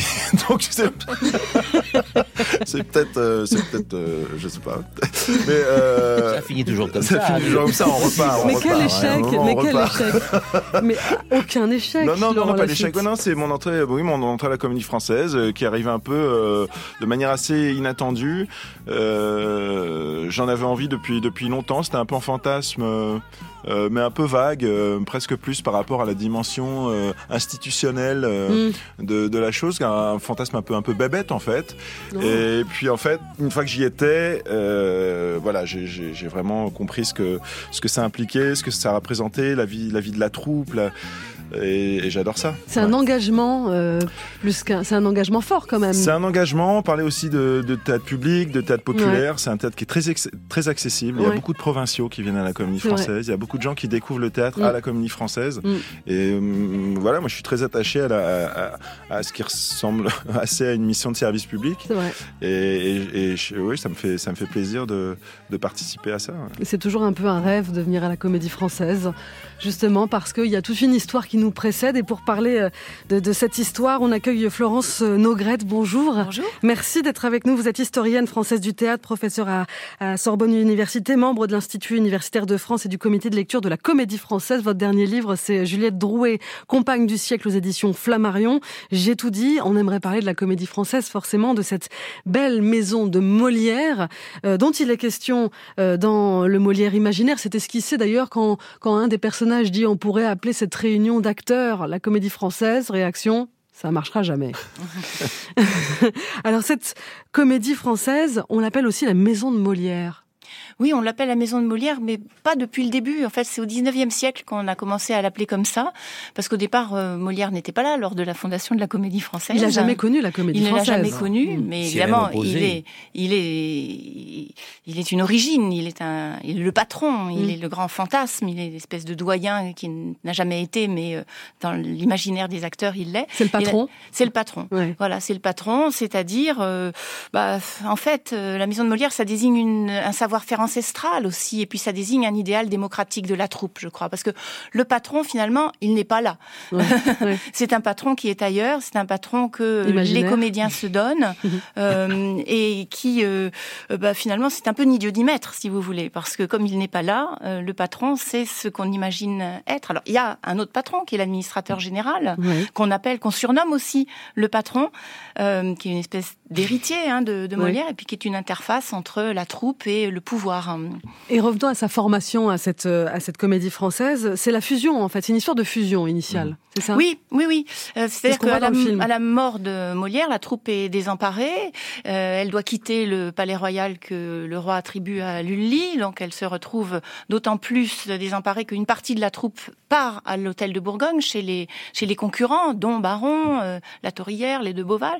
Donc euh, la, Armande et Lagrange essayent de récupérer des acteurs qui, eux, sont au Marais et fondent une nouvelle troupe euh, qui est la troupe de l'hôtel Guénégo. Et c'est euh, en 1680 donc que le roi par une lettre de cachet du 21 octobre euh, 1680, euh, opère la fusion, cette fois-ci, entre la troupe de l'hôtel Guénégo, elle-même issue de la fusion de la troupe de Molière oui, et du Marais, du Marais, et de l'hôtel de Bourgogne. Il s'installe à, à l'hôtel Guénégo. Et la deuxième date très importante qu'on oublie parfois, c'est l'année suivante, en 1681, les comédiens français se constituent en société mhm. une société qui existe toujours et une société qui représente vraiment une sorte d'utopie euh, démocratique où les femmes et les hommes ont le droit à égalité de prendre les décisions, euh, de choisir le, répertoire. Donc c'est une espèce de petit modèle de république. oui, c'est ça, un petit, voilà, une petite échelle. Euh, on parlait tout à l'heure de Michel Baron, de, de, ce comédien qui a tant inspiré Molière, avec qui ils ont vécu un, une relation amoureuse. et on parlait du début un peu du vedettariat finalement. C'est aussi euh, avec euh, ces grandes troupes l'avènement des stars. Oui, il y a eu au, au 18e, au 19e déjà des grandes stars. Hein. Au 18e, c'était euh, la Clairon, c'était Lequin qui a révolutionné le costume en modernisant le costume, en modernisant le jeu. Talma sous la Révolution française qui était qui était l'idole de, de, Napoléon. Il y a eu les grandes les grandes stars du drame romantique comme Mademoiselle mhm. Georges, Mademoiselle Mars, Marie Dorval. Et puis à la fin du siècle, le couple mythique euh, de Sarah Bernard et Mounet Sully qui étaient amants et qui jouaient euh, qui jouaient ensemble. Hein. Oui, depuis depuis très longtemps. Il y a des, vedettes, on ne disait pas encore des stars, À, la, comédie française. Hein. Le 15 janvier, chaque année, euh, un hommage est rendu à Molière. J'ai eu la chance cette année d'y assister. C'était assez fou parce que c'était un hommage particulier cette année. Mais déjà, racontons cette tradition qui veut que tous les 15 janvier, que font les, les pensionnaires et sociétaires de la comédie française? Bah ça, c'est depuis 1821, l'année où un commissaire de police hein, qui s'appelait Beffara a découvert l'acte de baptême de Molière. Donc on a pu dater à peu près, à quelques jours près, la naissance de Molière du 15 janvier. Et donc depuis, à chaque 15 janvier, après la pièce, euh, il y a une cérémonie. On amène le buste de Molière sur scène. Tous les comédiens saluent le, le, patron avec un petit compliment qui souvent est une citation de Molière. Et puis il y a une autre cérémonie très importante qui est la présentation par le doyen ou la doyenne des nouveaux arrivés, des pensionnaires, et puis euh, de un hommage qui est rendu aussi par le public et par toute la troupe à ceux qui partent, à ceux qui quittent euh, la troupe. Et alors, ce moment-là où le doyen euh, présente, notamment le moment où il présente les nouveaux pensionnaires, ça produit une émotion extraordinaire parce qu'on se dit mais ce doyen, il a été pensionnaire un jour, il a été présenté par un doyen qui lui-même avait été pensionnaire et on remonte comme ça en un éclair hein, à la création de la comédie française. Et cette année, c'est Claude Mathieu c'est Claude Mathieu qui, qui, euh, était la doyenne. Qui était la doyenne, qui a passé le flambeau à Thierry Ancis. Ça, c'est un moment euh, fou dans l'histoire d'une troupe quand même. Parce que c'est pas simplement un, un, départ à la retraite. Euh, oui, alors moi, malheureusement, c'est le seul hommage à Molière auquel je n'ai pas pu me rendre en 13 ans de maison. C'est le seul. Je, je, je tournais, je n'ai pas pu y aller. Malheureusement, j'embrasse Claude Mathieu très fort d'ailleurs. Euh, mais c'est vrai que l'hommage à Molière, c'est un moment très particulier. Déjà parce que c'est le seul moment de l'année où toute la troupe est réunie. Sinon, on ne fait que se croiser euh, selon selon les selon les projets et on, on joue pas tous Et puis on a l'impression que l'hommage qui est rendu à Molière, c'est l'hommage qui est rendu au théâtre, à l'art et à la capacité de l'art à lutter contre la barbarie en général. Quel est l'auteur le plus joué à la comédie française? Est-ce que c'est Molière? Parce que je, en, me renseignant un petit peu, par exemple, Olivier Py, vous avez très peu mis en scène Molière, voire pas du tout. Pas du tout. Pas du tout. Euh, à la comédie française, est-ce que Molière est euh, celui qui est le plus joué? Oui, Molière est celui qui est le plus joué, pas toujours à toutes les époques, mais euh, globalement, oui. au, au 19e siècle, par exemple, on jouait Molière un soir sur trois. Euh, ce qui voulait pas, mais il y avait deux ou trois pièces dans la même séance chaque mm. soir, donc ça veut dire qu'il représentait le sixième ou le neuvième de la représentation. Vous avez été beaucoup distribué dans du Molière, euh, Laurent Lafitte? Euh, Pas beaucoup, non. J'ai joué Don Juan à la Comédie Française, c'est tout. Et ça, c'est un, euh, c'est un désir de vous ou comment, comment, on sait, comment sont répartis les rôles? On sait Ah, bah alors ça, j'aimerais bien, j'aimerais bien pouvoir vous ah, répondre. c'est un savant mélange de, de, de, demandes des metteurs en scène, de propositions de l'administrateur, de, de, disponibilité aussi. Euh, il y a, il y a plein de, plein de paramètres. Il y a plein de paramètres euh, pour expliquer pourquoi on est, on est choisi ou pas pour interpréter tel ou tel rôle. En tout mhm. cas, je vous, je vous recommande d'aller voir Laurent Lafitte dans le Cyrano en ce moment à la Comédie Française. Cette institution, elle fait rêver. C'est une institution aussi qui a pu paraître un peu poussiéreuse, euh, qui, me semble-t-il, s'est beaucoup renouvelée ces dernières années, sans doute sous l'impulsion euh, des Muriel Mayet, des Eric Ruff, et, a accédé à une forme de, de, quoi? De modernité? Vous diriez ça, euh, Florence? Oh, Oui, oui, certainement. On n'est plus du tout au temps où, au temps où la comédie française était à la traîne hein, mm. par rapport aux innovations. Non, là, ces dernières années, avec Eric Ruff, administrateur, il y a eu beaucoup d'innovations, de, dans les formes, la performance. Là, par exemple, en ce moment, le silence, qui est une pièce euh, quasiment silencieuse, ou l'adaptation de, de, romans euh, comme euh, Guermantes, par exemple, hein, ou l'adaptation de, de, films comme le, La règle du jeu. Ou Fanny et Alexandre, des cabarets, les formules de cabaret, les cabarets Souchon, Brassens, Vian, etc. et puis Eric Ruff a introduit beaucoup d'auteurs femmes, hein, beaucoup d'autrices, hein, beaucoup de metteuses en scène hein, également. il a introduit de la diversité dans, dans la troupe avec le recrutement récent de Biranba ou de Kleina Clavaron. et et Eric Ruff est aussi très attentif à donner la possibilité aux acteurs eux-mêmes de mettre en scène, hein, à Denis Podalides, à Clément Léger, mhm. euh, et puis euh, à donner aussi la possibilité à des acteurs de devenir auteurs, comme Christophe Montenez qui vient d'écrire une pièce avec Jules Sago, merveilleuse, ici c'était eux, sur la situation des EHPAD, des une pièce à la fois euh, drôle et, et très très émouvante et très percutante politiquement. Il leur permet aussi d'aller jouer au cinéma. Et de donc s'absenter un petit peu. C'est ça. Ce qui jadis c'était très compliqué et ne faisait pas tellement partie des statuts. C'était une exception qu'il fallait demander au comité de lecture et c'est assez difficile d'obtenir ce, ce droit-là jadis.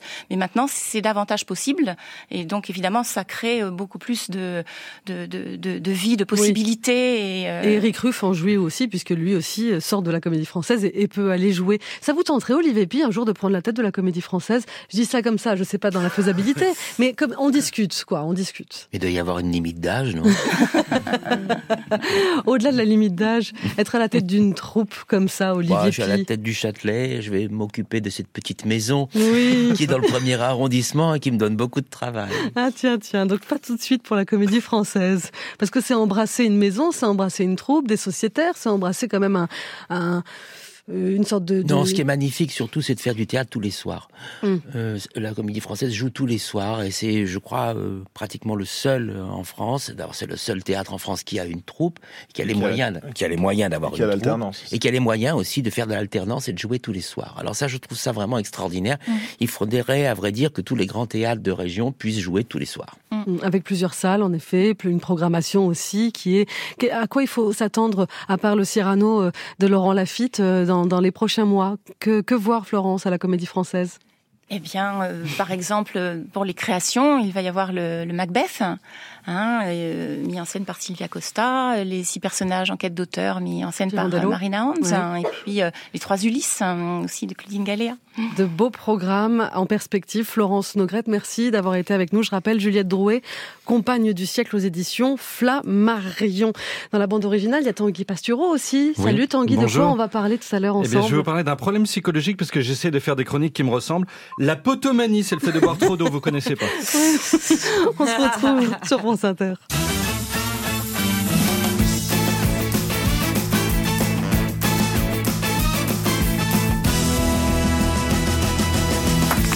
de la bande originale sur France Inter avec Lisa Delmoitier, avec euh, Laura Domange, Julie Conti, Tanguy Pastureau et nos invités Laurent Lafitte et Olivier Pis.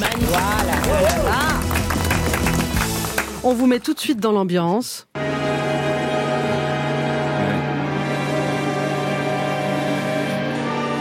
On a la version un peu plus cool.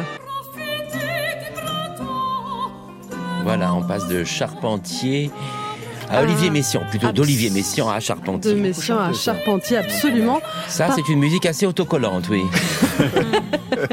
Pour ce Molière imaginaire en salle ce mercredi avec euh, Stécie Martin, Bertrand Rofignac, Jeanne Balibar, Judith Magre, Dominique Fro, Catherine Lachins. Euh, bien, j'ai pas cité tout le monde, bien sûr, mais bien Barbin. Ouais, euh, Émilien Diard de Teuf, euh, Céline Chéhen, Eva Rami. Euh, pardon à tous ceux que j'oublie euh, pour ce film qui vous réunit, Laurent Lafitte, sur grand écran pour le premier long métrage d'Olivier Pi. Euh, Olivier, on, on, a évoqué tout à l'heure le fait que vous n'aviez jamais mis en scène de Molière, mais vous avez déjà joué dans un malade imaginaire. Oui, c'est une drôle d'aventure. C'est l'aventure de mes 25 ans, je crois, puisque Jean-Luc Lagarce, euh, l'auteur bien connu aujourd'hui, mm post-mortem, bien connu post-mortem, m'avait proposé de jouer le jeune premier. Ne riez pas, à ma gauche. je jouais le jeune premier. Il a juste eu la moustache qui s'est relevée. Voilà, à peine. Il a le sourcil a quand même légèrement. Il a, il a cette plasticité du visage. Visage. Et donc on a fait cette tournée complètement incroyable de plus de 100 dates partout en France avec un Jean-Luc Lagarce qui était au bord de la mort. Euh, c'était évidemment une sorte de pirouette spirituelle incroyable de sa part puisqu'il proposait de jouer le malade imaginaire alors que lui-même était mourant. Et je me suis dit qu'un jour il faudrait que je raconte cette histoire. Je l'ai fait en quelque sorte par ce film mais en remontant à sa source. Nous sommes le 17 février 1673 à Paris. Molière est sur la scène du théâtre du Palais Royal pour jouer le malade imaginaire. Le dernier acte, acte 3, euh, c'est sa dernière représentation et autour de lui, il y a cette troupe, il y a ces figures un peu tutélaires qui se rappellent à lui, il y a euh, sa, sa, première femme qui apparaît, cet échange avec elle, il y a euh, cette envie de postérité, ce rapport au pouvoir, il y a cet amour aussi avec ce personnage incarné par Bertrand de Roffignac, Michel, ce Michel qui tout d'un coup aussi devient une sorte de d'horizon possible pour ce Molière qui se sait mourant euh, et qui continue malgré tout à divertir. Laurent Lafitte. Oui, que dire de mieux C'est exactement ça. Non, mais c'est ça. Il va, il va, il va au bout. Il va au bout de, de sa fonction. Mm. Euh, mais c'est vrai qu'il n'a sûrement pas conscience de, de, de, sa postérité en tant qu'auteur, certainement, puisque le, le, le grand auteur, euh, c'est Corneille à l'époque. Oui, c'est celui qui est reconnu. Voilà. Et, et finalement, c'est c'est c'est le, le comique pour être un peu réducteur qui va qui va qui va l'emporter sur la sur la postérité. Et ça c'est quelque chose de, de très français. C'est-à-dire que la la, la, la, pensée française l'esprit français c'est c'est construit sur la comédie. Et il y a, y a, pas beaucoup de, de, de pays qui peuvent se, se prévaloir de ça le Molière imaginaire d'Olivier Pi avec Laurent Lafitte de la Comédie Française c'est à retrouver en salle ce mercredi et tout de suite dans la bande originale. Un autre grand comédien, c'est Tanguy Pastureau. En ce moment, je passe la moitié de ma vie avec Laurent Lafitte. Ça crée une intimité troublante. Je suis à deux doigts de vous appeler Lolo. Un samedi à Célébdo sur France 5 où j'exerce, vous étiez là. Maintenant, vous êtes ici. Ou alors, c'est que j'ai une très mauvaise vue et que le seul autre moustachu à vivre en France est venu nous parler de Molière. Bon. Et samedi soir, j'ai mis Quelle époque, l'émission de Léa Salamé. Vous y étiez également. Alors, j'ai regardé en médias affaires, il vous reste Public Sénat, Piwi Plus et Planète Rap sur Skyrock. C'est tout. Je suis donc resté sur Quelle époque pour vous voir. Il y avait aussi Alexandre Kominek, notre ami, qui a parlé pénis. Euh, Patrice Duhamel, le journaliste qui a parlé de sa nièce, Amélie Oudéa Castera, pour la distinguer du pénis. Oudéa Castera, c'est celle de qui il n'est pour l'instant rien sorti. Elle est restée 28 jours au ministère de l'Éducation nationale. Hein, les mecs qui impriment les cartes de visite là-bas, ils taffent comme des Philippins. Juste avant, Attal y est resté 5 mois. Enfin, ça tourne plus que sur une brochette de viande à kebab. Maintenant, la ministre, c'est Nicole Belloubet, une dame qui soulage la charge mentale des gens, parce que deux secondes après l'avoir vue, on, on l'a déjà oublié. Elle avait été ministre de Macron au début de son premier quinquennat, quand c'était un minot. Elle l'a vu grandir. Enfin, cette dame, c'est super nanny. Et à quelle époque samedi Il y avait aussi Isabelle Mergot. Vous vous souvenez d'Isabelle Mergot hein Bon, elle s'est confiée parce que la télé, c'est ça, quoi. On, on, est dans l'intime. Ici, à la radio, il y a trois, trois webcams pour Ave. Donc, je veux dire, s'il y a un moment d'émotion, ça passe à l'as. Et il a dit à l'invité, ouais, bah, chouine un peu, tu pisseras moins. Mais en télé, la première petite larme qui te gicle de l'iris, le réal se met dessus en super zoom et ça fait ce qu'on appelle un moment de télé. Mm. Et donc, Isabelle Mergot a révélé qu'elle était une ancienne potomane. Moi, je savais pas ce que c'était. Hein, je pensais qu'on se frottait contre des poteaux indicateurs. Et je me suis dit, quand on est comme ça, vaut mieux pas habiter près d'un sens interdit avec une sortie de camion. Parce qu'on s'use force, force, fortement la braguette du jean. Potomane, le suffixe man, signifie qu'on est accro à quelque chose. Cocaïnomane, on adore la cocaïne. Ottomane, les voitures. J'ai un ami dingue de chat, il est chaman. Et je connais quelqu'un qui adore les mecs et la diversité. Bon, il est Abderrahman. Et potomane, Madame Mergot a expliqué, c'est l'envie irrépressible de boire de l'eau en quantité importante. Elle en buvait minimum 5 litres par jour. Le voisin qui savait pas, il lui a dit surtout vous me demandez quand vous avez besoin que je vous aide à monter les packs d'eau. Il a quitté le pays, il vit à l'étranger sous une fausse identité.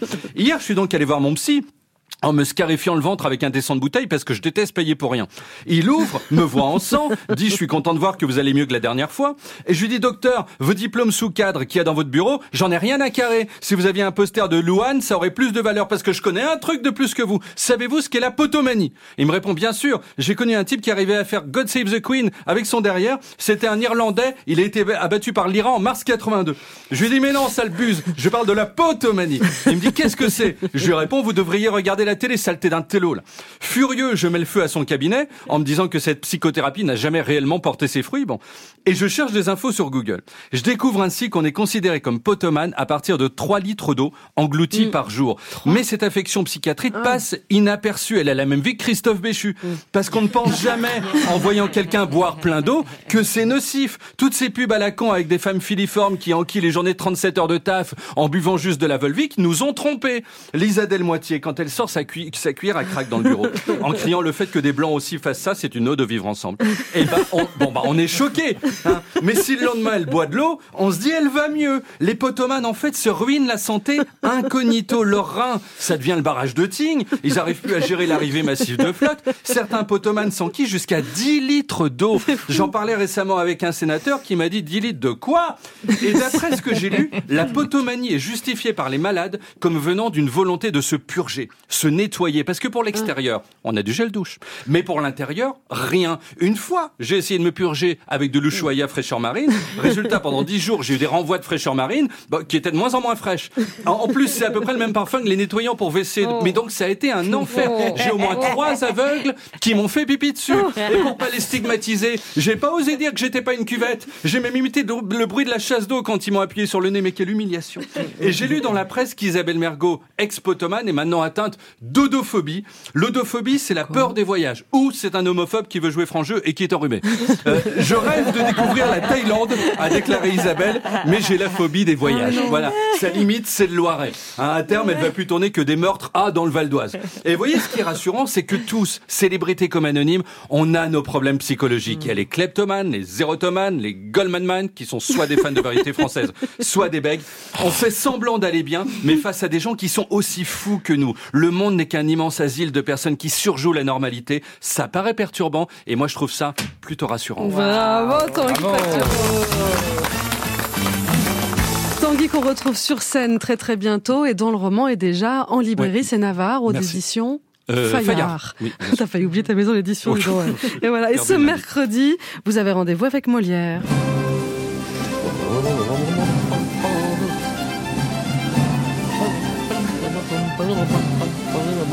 Le Molière imaginaire d'Olivier Pi avec Laurent Lafitte de la Comédie Française.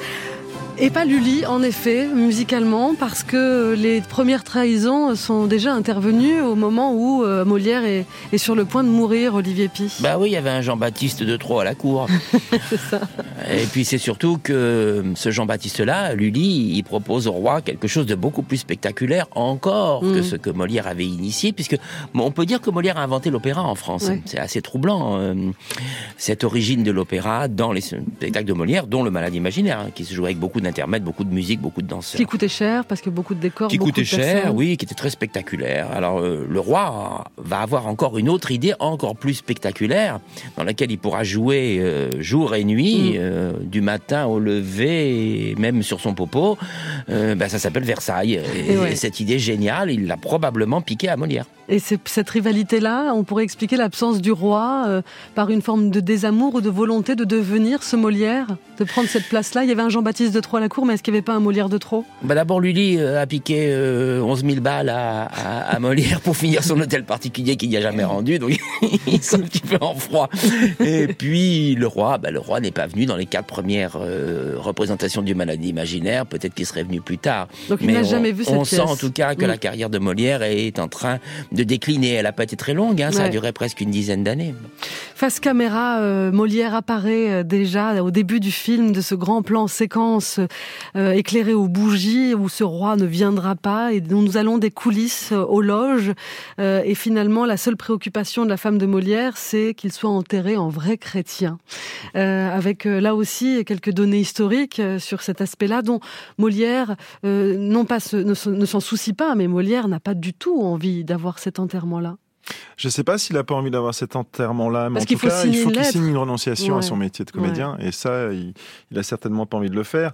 Mais je pense peut-être quand même, il a, je crois qu'il aurait quand même aimé recevoir les, les derniers sacrements quand même, a priori. Mais ils ont appelé plusieurs prêtres au moment de sa mort et personne ne voulait venir. Je crois que c'est le cinquième qui a accepté de venir, mais, mais il était trop tard. C'était trop tard. Ouais. Ouais, il est mort, il est En mort. tout cas, il n'a pas signé. Il n'a pas signé l'abdication. Peut-être qu'il a pas eu le temps. Euh, alors, ce qui est très beau, c'est que Madeleine est morte un an plus tôt, jour pour jour. Donc, il, il meurt le même jour, jour. que sa femme, enfin son ex-femme, sa première femme. Euh, et puis elle a signé l'acte d'abdication. Et dès le lendemain de sa mort, Armande, donc euh, sa nouvelle femme, va écrire à l'archevêque. On s'est inspiré de ça pour le dialogue qu'elle a avec l'archevêque dans le film. Oui. Elle va écrire à l'archevêque pour demander que Molière soit enterré en chrétien. Et elle reprendra les mots d'Angélique dans Le Malade ima- imaginaire dans, dans sa lettre. C'est assez touchant. Et ce théâtre du Palais Royal, parce que unité de lieu, unité de temps, en effet, on vit les- le dernier acte de la vie de ce, de ce Molière avec un Palais Royal euh, qu'on ne connaît pas, puisque ce n'est pas l'actuel Palais Royal euh, qu'il Ah y non, a à pas Paris. du tout. Euh, Ouais. L'actuel Palais Royal, c'est de l'autre côté. C'est là où il y a le restaurant maintenant. Donc allez-y, vous êtes à l'endroit où Molière est mort. Euh, voilà, c'est moi ça me bouleverse chaque Ouais. fois quand je passe à cet endroit. Mais surtout, on a quelques gravures du Palais Royal, mais on n'a pas grand-chose. Il n'y a pas beaucoup de bâtiments debout où Molière a joué. Certainement pas la Comédie Française, évidemment, Euh, beaucoup plus tardif. Et ce n'était pas un théâtre à l'italienne, c'est-à-dire rond. C'était un théâtre rectangulaire qui prenait l'eau, qui devait être assez exigu, dans lequel tout le monde rencontrait tout le monde, une sorte de grange insalubre euh, qui a été détruite assez vite après la mort de Molière. Mais ça, il fallait le reconstituer. Pierre-André Vetz m'a proposé de, oui, de le reconstituer en studio. Donc on a fait un film en studio. On a d'abord tourné dans une maquette avec un téléphone portable pour imaginer Mm. tous les mouvements de caméra. Puis ensuite, on a répété trois semaines avec la caméra et les acteurs et même des bougies. Euh, Comme une vraie troupe. Oui, comme une vraie troupe. Et ensuite, on a tourné. Hum, avec toujours euh, cet engagement-là avant le début d'une prise, parce qu'il faut pas tout faire foirer, en fait. Oui, le- c'est le plan séquence. Ça, ouais, ça c'est une contrainte quand même un petit peu lourde parce que j'imagine qu'on préfère que ça soit, très honnêtement, Laurent Lafitte, il vaut mieux que ça soit quelqu'un d'autre que soi qui plante la prise. Oui, c'est sûr. Mais on pense Oui. pas à sauver, sa peau à ce moment-là. On pense à être tous ensemble. Quand c'est un plan séquence qui dure 8 minutes et qu'à la fin, ouais. euh, Monsieur Lafitte a une bafouille, Oh, tout, le monde- est très en colère. comment est Monsieur Alors, avant de Parce que c'est demander, toi qui as le plus de texte. avant de demander comment est Olivier Pi sur un plateau, comment est Monsieur Lafitte sur un plateau? Ah bah écoutez, c'était un tournage qui s'est passé, j'ai le- regret de le dire, sans violence. Euh, J'étais même un peu déçu, euh, évidemment. Et dans l'autre sens, comment est Olivier Pi en directeur d'acteur? Euh, bah, pas si directif que ça en fait. Euh, je pense qu'il. Est-ce qu'il il- parle beaucoup? Euh, pas pas tant que ça, non. Et puis euh, à partir du moment où il a choisi ses acteurs, je pense que son travail de direction d'acteur est déjà un peu fait. Et puis en plus il y avait beaucoup d'acteurs avec lesquels il a déjà travaillé. dans- C'est votre casting. philosophie, ça de ne pas trop, trop euh, diriger sans trop diriger? Ma philosophie, c'est qu'on ne dirige pas un acteur. On, on- on essaie de créer le lien entre deux acteurs. Et, et ça, c'est beaucoup plus complexe, beaucoup plus mystérieux. Euh, et ça passe pas toujours par les mots. En tout cas, avec Bertrand de, de Roffignac, vous aviez cette complicité puisque vous l'avez mis en scène dans, dans Ma jeunesse exaltée, Absolument. euh, qui est le, le dernier spectacle dans la cour d'honneur. euh, a- C'était pas dans la cour d'honneur. Ah, c'était pas la cour d'honneur, ouais. Mais ça a été un franc succès. En tout cas, je. Oui, écoutez, je sais pas si c'était bien, mais en tout cas, c'était très long. 10 heures. Ça 10h30. durait 10 heures, oui. 10h30. C'est aussi, euh, on, éprouve, quoi. C'est une performance, le théâtre. C'est une aventure extraordinaire, évidemment, Ouais. d'être pendant 10 heures sur scène. C'est unique. Et puis, à la fin, les spectateurs s'applaudissent eux-mêmes. Donc, c'est c'est merveilleux. tout le monde, tout le monde s'applaudit. Le 14 février, allez applaudir ce Molière imaginaire d'Olivier Pi. Et tout de suite dans la bande, bande originale, pardon, c'est Julie Conti. Bonjour les amis, on est le 12 Salut, février. Julie. C'est l'anniversaire de Charles Darwin. Hein, Darwin, la théorie de l'évolution qui veut que des nouvelles espèces peuvent apparaître et d'autres disparaître, ceci à travers différents phénomènes, dont la sélection naturelle, qui dit en gros qu'au sein d'une même espèce, les individus les plus adaptés à leur milieu se reproduisent davantage que les autres. Ah, clairement, Darwin, il avait jamais maté Super Nanny. Hein. Quand t'entends Kevin, Kimberley, Kevin 2, vous voulez du coca dans vos chocs à pic? Tu le sais que l'évolution, elle a rien à voir là-dedans. Et, et je veux pas remettre en cause la théorie de Darwin, mais elle commence mal cette phrase. Hein. Ouais, Euh, ouais, ça ouais. pue le délire complotiste. euh, la complotiste qui pourrait te dire un truc comme Je vais pas me faire vacciner, sinon ça va me rendre stérile. Écoute Françoise, à 58 balais, la stérilité c'est le cadet de tes soucis. Non. Mais je veux pas remettre en cause la théorie de Darwin, mais je suis pas certaine qu'on évolue vraiment. Voilà, c'est dit. Non, si on évolue comme le pense Darwin, comment expliquer cette nouvelle tendance que j'ai vu passer sur les réseaux sociaux? Des enfants influenceurs beauté, des Sephora Kids, comme Mais on les appelle, eh oui, Oh. des gamines entre 5 et 12 ans qui qui font des vidéos face cam pour exposer leur routine beauté, hein, alors que la seule routine beauté que tu devrais avoir à cet âge-là, c'est bouffer tes crottes de nez. Et la mère d'une de ces petites filles influenceuses beauté disait que sa fille de 6 ans avait eu l'idée seule de faire ses vidéos et que c'était son rêve de tester des produits de beauté. Et c'est fou, mais c'est vrai. Hein, J'ai lu une étude qui montrait que 80% des enfants de moins de 8 ans rêvent de devenir Sephora Kid. On a de la peine à le croire. Hein. Eh ben oui, évidemment qu'on a de la peine à croire parce que c'est des conneries. Aucun gosse ne rêve de ça. Hein L'assaut Make a Wish n'a jamais reçu une lettre disant Salut, moi c'est Luna, j'ai 7 ans, j'ai un cancer et mon rêve c'est d'avoir une crème contour des yeux de Clarins. Non, non. Et non plus, Timéo, son rêve c'est pas avant de mourir, c'est pas non plus de remplir une déclaration d'impôt et de faire une coloscopie. Non. Le pire c'est que ça marche, cette histoire d'influenceuse beauté enfant. Ils ont constaté une augmentation des, ventes des produits de beauté euh, chez les très jeunes filles. Les magasins aux US sont inondés de gamines en quête des dernières crèmes anti-âge et des maquillages dans tout genre. Ma chérie, tu veux aller jouer au parc? Non, non, moi ce valet c'est Sephora.